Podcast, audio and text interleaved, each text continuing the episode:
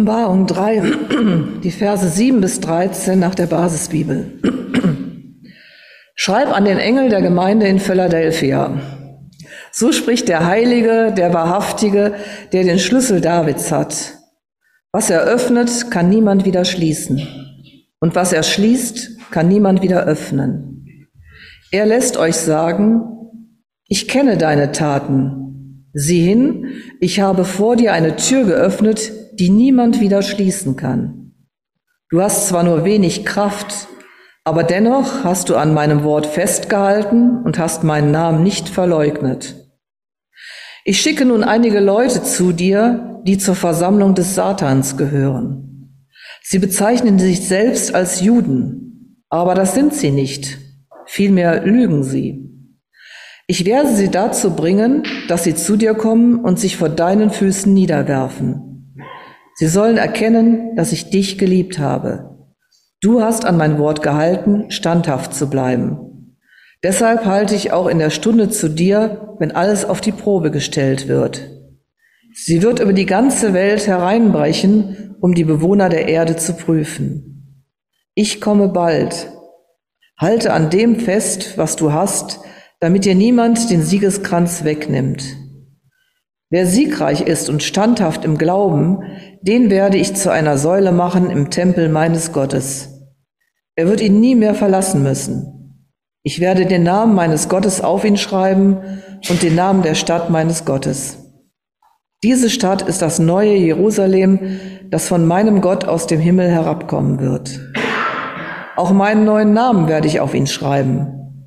Wer ein Ohr dafür hat, soll gut zuhören, was der Geist Gottes den Gemeinden sagt. Thorsten, Gottes Segen für deine Predigt.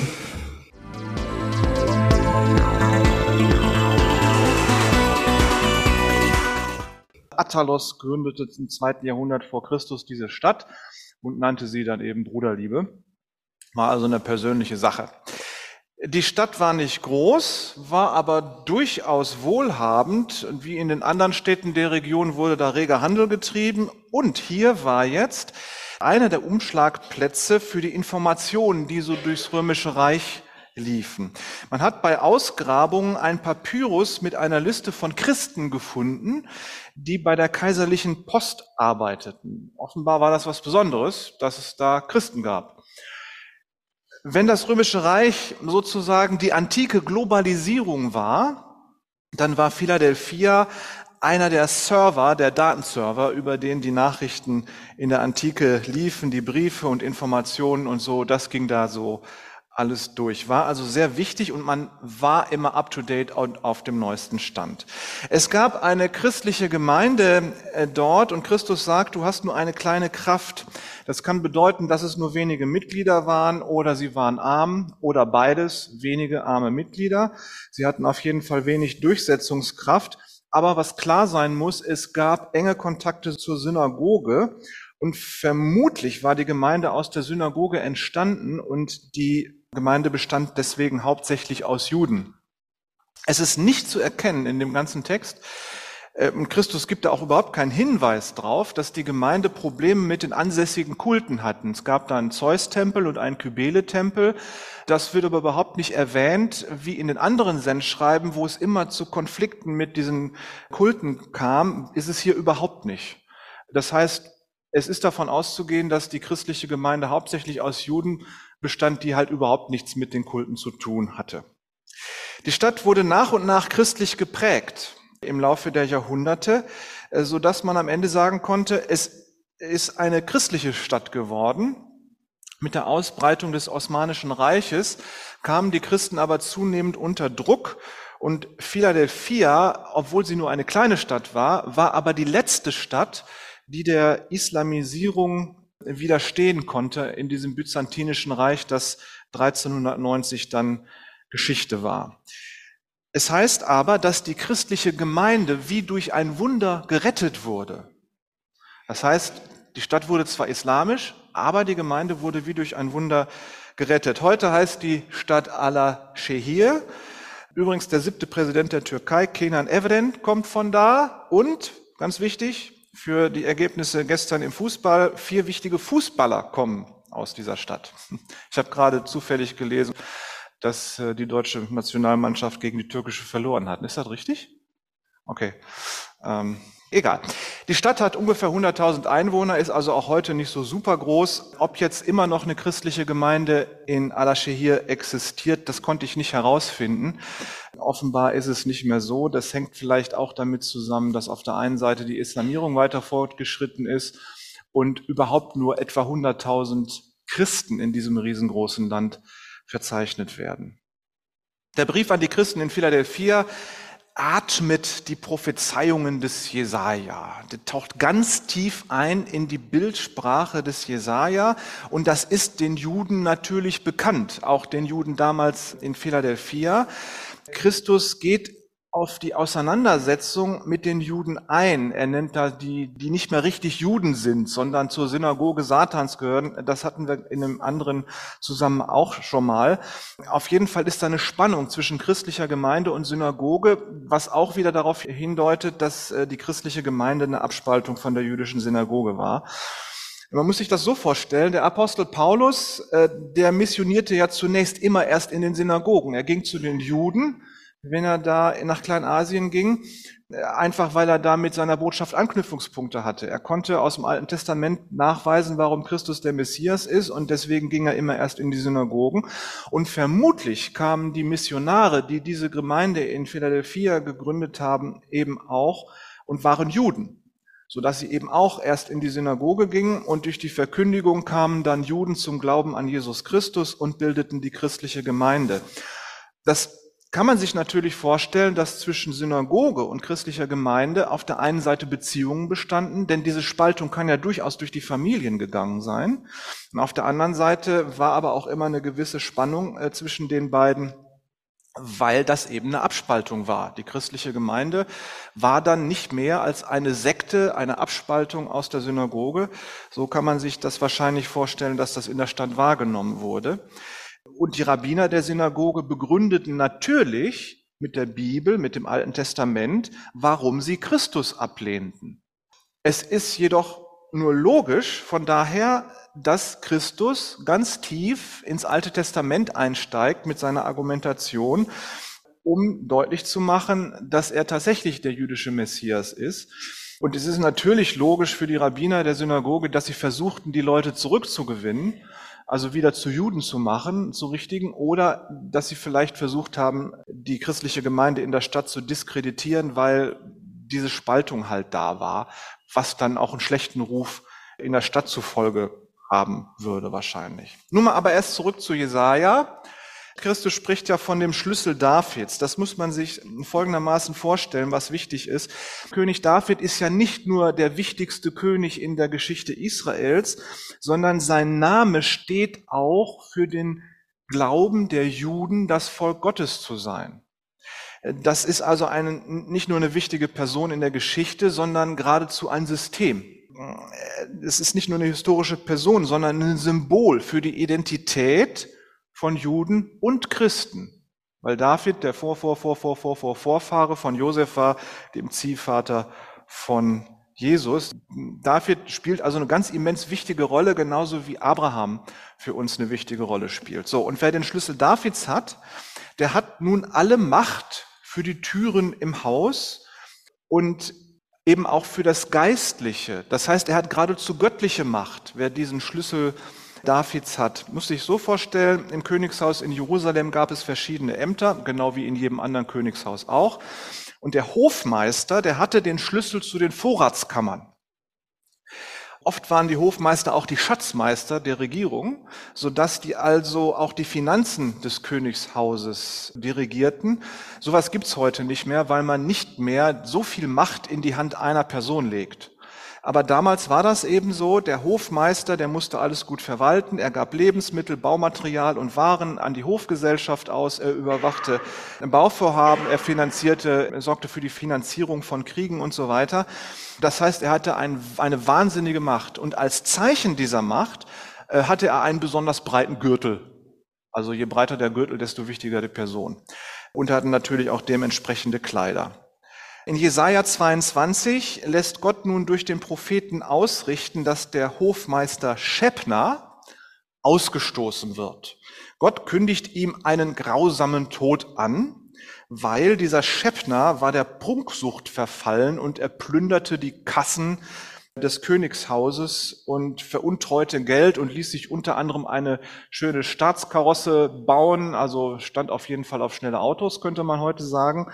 Und äh, Gott missfiel das natürlich. Es ist interessant, dass Gott da direkt eingreift und nicht dem König sagt, pass mal auf, dass dein Haushofmeister da nicht über die Stränge schlägt, sondern dieser Hofmeister, dieser Schlüsselmeister war eine so immens wichtige Person, dass Gott da direkt eingreift und sagt, so geht es nicht. So, und nun setzt Gott auch einen neuen Hofmeister ein. Es ist also nicht nur der König von Gottes Gnaden, sondern auch der Hofmeister von Gottes Gnaden im alten Israel gewesen. Und der neue, der wird der Eliakim sein, ein Sohn Hilkias. Und die Juden in Philadelphia, in der Synagoge, die kannten natürlich diese Geschichte. Es ist eine ganz immens wichtige Geschichte im Judentum, weil die Juden diese Story mit dem Eliakim auch auf den Messias deuteten. Also David war nicht nur einfach nur noch ein König, sondern wird auch immer mit dem Messias in Verbindung gebracht. Und für sie ist also der Schlüssel Davids, der ist bei dem Messias und der öffnet damit die Kammern Gottes. Nicht nur Davids, sondern die Kammern Gottes. Er verwaltet die geistlichen Wertsachen des Himmels, wer den Schlüssel David hat. Und dann sagt Gott diese schönen Worte, und zu der Zeit will ich rufen meinen Knecht Eliakim, den Sohn Hilkias, und will ihm deinen, nämlich Schepnas, Amtskleid anziehen und ihm deinen, Schepnas, Gürtel geben und deine Herrschaft in seine Hand geben, dass er Vater sei für die, die in Jerusalem wohnen und für das Haus Juda. Und ich will die Schlüssel des Hauses Davids auf seine Schulter legen, dass er auftue und niemand zuschließe und dass er zuschließt und niemand auftue. Das heißt, Eliakim soll wie ein Vater für die Menschen in Jerusalem und Juda sein. Er soll der Fürsorger und der Versorger sein. Er hat die Macht zu entscheiden, wer was bekommt, welche Projekte gestartet werden oder nicht. Er entscheidet, was herausgegeben wird und was im Speicher bleibt. Das Amt bedeutet also, dass der König ihm vertrauen muss, und dass die Menschen in Jerusalem und Juda ihm auch vertrauen. Er ist also nicht nur einer, der rechnen kann, sondern muss auch ein guter Mensch sein. So, und Christus stellt sich nun den Christen in Philadelphia vor als der Schlüsselmeister, der den Schlüssel Davids hat. Und wenn wir verstanden haben, dass David nicht nur eine historische Persönlichkeit ist, sondern ein Symbol für das geistliche Leben des Volkes Israel, dann ist klar, wer den Schlüssel Davids hat, ist der Messias Gottes und als solcher stellt sich Christus hier vor. Er ist der erwartete Messias und das müssen die Juden auch erkennen. Die Juden in der christlichen Gemeinde nehmen das natürlich als willkommenes Argument, aber sie müssen auch den Juden in der Synagoge sagen, pass mal auf, ihr redet hier über den Messias, wenn ihr über den Christus sprecht. Kurz vor der Himmelfahrt sagt Jesus zu seinen Jüngern, mir ist alle Macht gegeben im Himmel und auf Erde und dann sagt er, nun geht hin und macht zu Jüngern alle Völker. Das heißt, Christus sendet und beauftragt seine Jünger und gleichzeitig ist er derjenige, der die Macht hat. Und wir wissen jetzt, er hat auch die Macht zur Versorgung. Er versorgt seine Jünger, die er aussendet aus den Schatzkammern Gottes. So, und nun sagt er den Christen in Philadelphia, das ist ganz wichtig, siehe hin, ich habe vor dir eine Tür geöffnet, die niemand wieder schließen kann. Das ist auch wieder ein Zitat aus dieser Jesaja-Stelle. Das heißt, Christus lässt die Christen in die göttlichen Schatzkammern rein. Da können sie rein und rausgehen, wie sie wollen. Es wird keiner zuschließen. Wenn Christus es nicht tut, macht kein anderer sie zu. Die Gemeinde ist nur klein, Sie ist auch verzagt, sie ist schwach. Das ist ihre Realität in der Welt. Sie ist klein, schwach und verzagt. Aber die Wirklichkeit Gottes ist, diese kleine, schwache, verzagte Gemeinde hat Zugang zur Herrlichkeit Gottes und zwar jetzt schon. Und das wird ihr niemand nehmen, denn Christus sagt, ich schließe das nicht wieder zu. Die Christen in Philadelphia haben den Namen Christi nicht verleugnet, sie haben an seiner Botschaft festgehalten, sie haben davon gesprochen und diese Treue ist die Eintrittskarte in die Schatzkammern Gottes. Die Auseinandersetzung mit der Synagoge wird darin enden, dass weitere Juden sich zu Christus bekehren werden.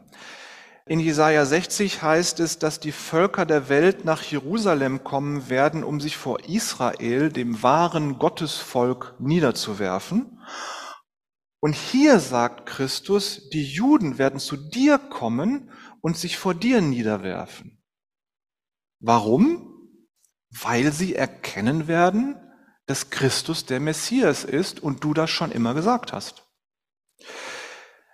Die Stadt wurde ja im Laufe der Zeit immer christlicher. Und deswegen ist auch anzunehmen, dass immer mehr Juden auch von der Synagoge zur christlichen Gemeinde wechselten. Das ist das eine. Aber das andere ist auch, dass das ein Blick in die Zukunft ist. Dass sich Menschen vor den Christen niederwerfen, weil sie erkennen, dass Christus der Messias ist. Es passiert dann, wenn die Christen mit Christus in Ewigkeit herrschen werden, dann werden auch die Juden, wie alle anderen Völker, in Christus den Messias erkennen. Bis dahin bleiben die Juden aber Gottes auserwähltes Volk.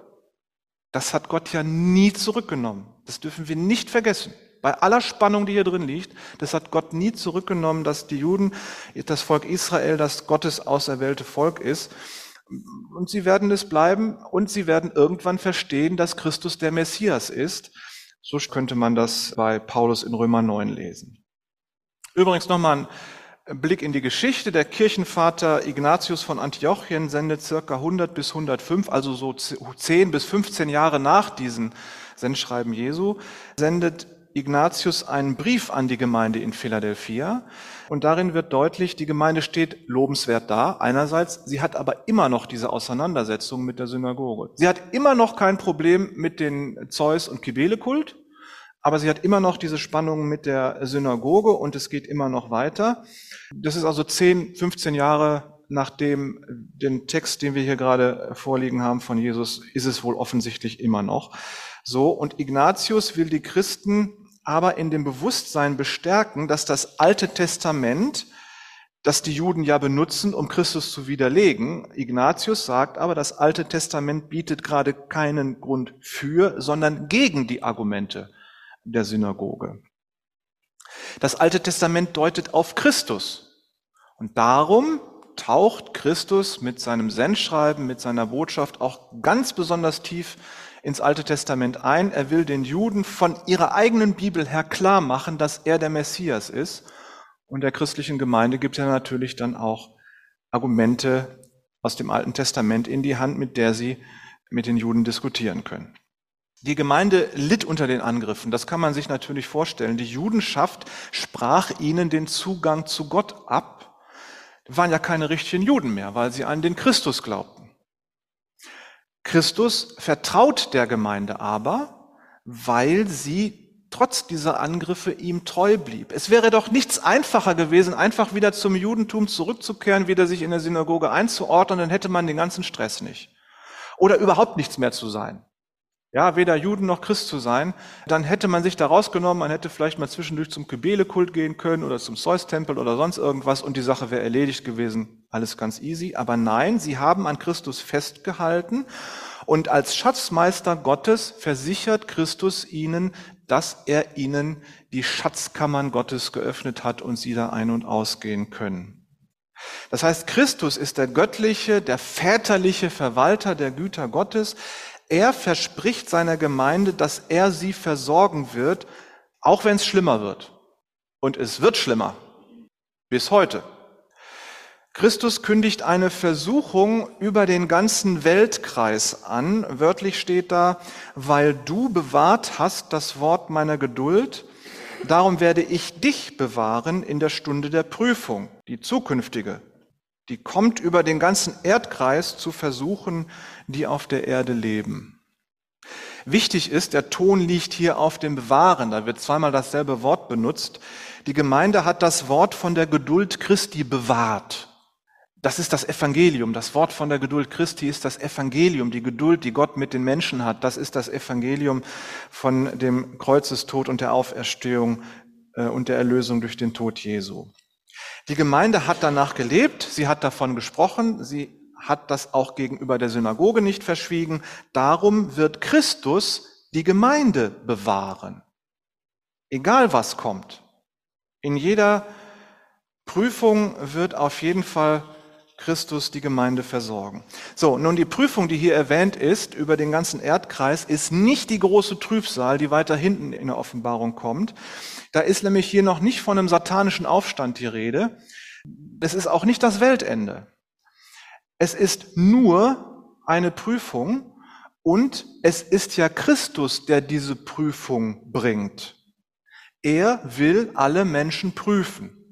Und worin prüft er sie? Er prüft, ob sie an dem Wort von der Geduld Christi festhalten. Er prüft, ob sie am Evangelium und an Christus als Messias festhalten. Es wird Menschen geben, die dieser Versuchung nachgeben und Christus verleugnen. Diese Versuchung, in der die Christen da in Philadelphia auch standen, entweder zurück zur Synagoge oder zu gar nichts mehr zu werden, damit sie diesen Stress nicht aushalten müssen. Oder die Versuchung, sich der Welt anzugleichen, damit man gut hier durchs Leben kommen, sie werden dann eben Christus absagen oder nur noch so tun, als wenn sie Christen wären. Hauptsache, sie kommen irgendwie gut dadurch. Und sie werden in dieser Prüfung nicht bestehen und gehören dann nicht mehr zu Christus. Denen werden dann auch die göttlichen Kammern zugeschlossen. Es wird aber Menschen geben, die werden die Prüfung bestehen. Sie werden der Versuchung widerstehen, sich der Welt anzugleichen. Sie werden am Evangelium festhalten, sie werden an Christus festhalten und auch dementsprechend ihr Leben einrichten, auch in aller Not und in allen Prüfungen, und Christus wird sie bewahren. Christus verspricht also den Christen in Philadelphia, dass sie in diesen Prüfungen bewahrt werden. Er sagt nicht, was die Prüfungen im Einzelnen sein werden. Das steht da nicht. Und er sagt auch nicht, dass die Prüfungen irgendwann zu Ende sind. Wir können also davon ausgehen, dass diese Prüfungen immer noch laufen. Wir sind mittendrin. Solange Christus nicht wiederkommt, laufen diese Prüfungen. Die Christen in Philadelphia haben in den Prüfungen, die hinter ihnen liegen, aber schon gezeigt, dass sie treu sind. Sie haben an Christus festgehalten. Sie waren also siegreich im Festhalten an Christus. Sie tragen bereits die Krone des Glaubens. Christus wird sie darum bewahren aber er sagt noch einmal ganz deutlich und ruft auf, ich komme schnell, halte fest, was du hast, damit niemand deine Krone nimmt. Nun soll die Gemeinde irgendwas festhalten, was sie hat, aber was hat sie denn? Sie ist ja klein und verzagt und arm und wenige, sie hat keinen Einfluss, sie muss sich ständig gegen irgendwelche Leute zur Wehr setzen, die ihnen alles Mögliche absprechen. Was gibt es denn da noch festzuhalten? Das Wort von der Geduld Christi, das Evangelium. Das soll sie festhalten. Von den ersten Christen in Jerusalem wird gesagt, sie hielten fest die Lehre der Apostel und die Gemeinschaft und das Brotbrechen und das Gebet. Das hat Gemeinde. Unabhängig davon, wie es äußerlich aussieht. Das aber hat Gemeinde und das soll sie festhalten. Die Lehre der Apostel, wir haben die Bibel, wir studieren die Bibel, wir hören nicht auf damit, wir reden davon, wir halten daran fest, wir vertreten sie, wir verkünden sie. Wir halten an der Gemeinschaft fest. Keiner kann seinen Glauben alleine leben. Christlicher Glaube ist immer Teamwork. Wenn Prüfungen kommen, dann ist es nötig, dass niemand alleine an seinem Glauben festhalten muss, sondern dass wir uns gegenseitig unterstützen. Wer der Gemeinschaft fernbleibt, der hat dann eben auch keine Unterstützung in den Prüfungen und droht in den Prüfungen zu scheitern. Was aber eigentlich ja keiner will, weil er dann Christus verliert. Und das soll ja nicht sein. Wir halten am Brotbrechen fest. Und das ist nicht nur die Gemeinschaft im Abendmahl, die wir einmal im Monat feiern, sondern damit ist auch die Tischgemeinschaft beim gemeinsamen Essen gemeint bei den Zeiten, die wir miteinander verbringen. Ausreichend Gelegenheit gibt's dazu ja. Und manchmal, wenn wir, weiß ich nicht, gemeinsam Mittagessen oder mal wieder ein gemeinsames Frühstück machen, sowas ist damit eben auch gemeint, dass man Gemeinschaft hat und beieinander ist. Und natürlich das Brotbrechen, damit ist natürlich auch das Abendmahl gemeint, dass man sich gemeinsam auf Christus ausrichtet und seine Erlösungstat. Und das Gebet. Jetzt haben wir heute Morgen ja wieder eine Einladung zum Gebet bekommen.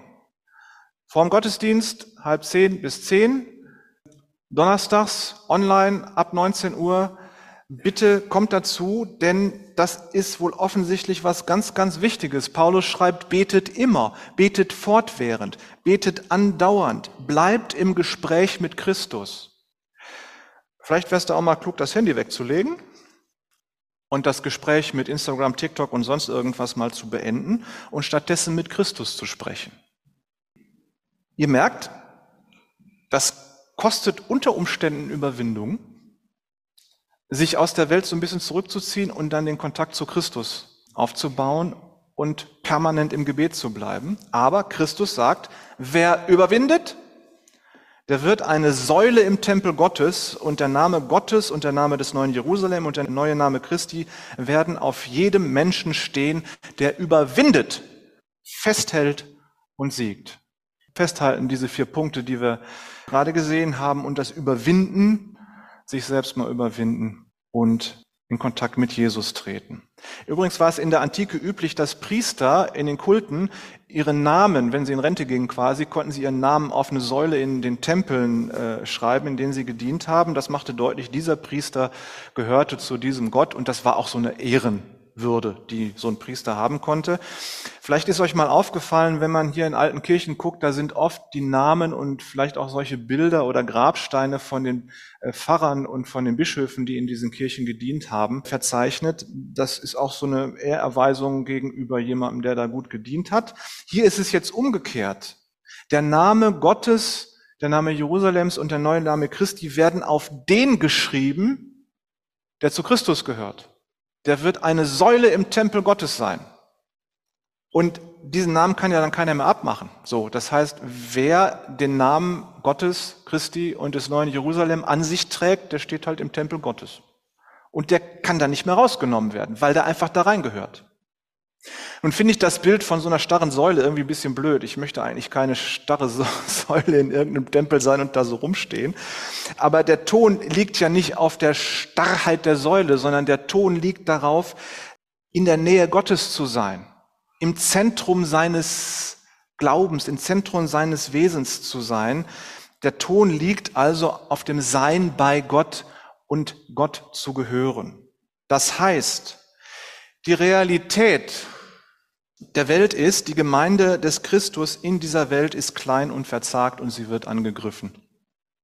Und Christus verspricht denen, die an ihm festhalten, ich werde dich in der Prüfung bewahren, ich gebe dir den Zugang zu den Gütern Gottes, die Welt wird erkennen, dass du zu Gott gehörst und nichts wird dich von mir trennen können.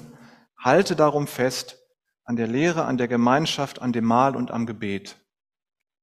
Wer dafür ein Ohr hat, soll gut zuhören, was der Geist Gottes den Gemeinden sagt. Amen.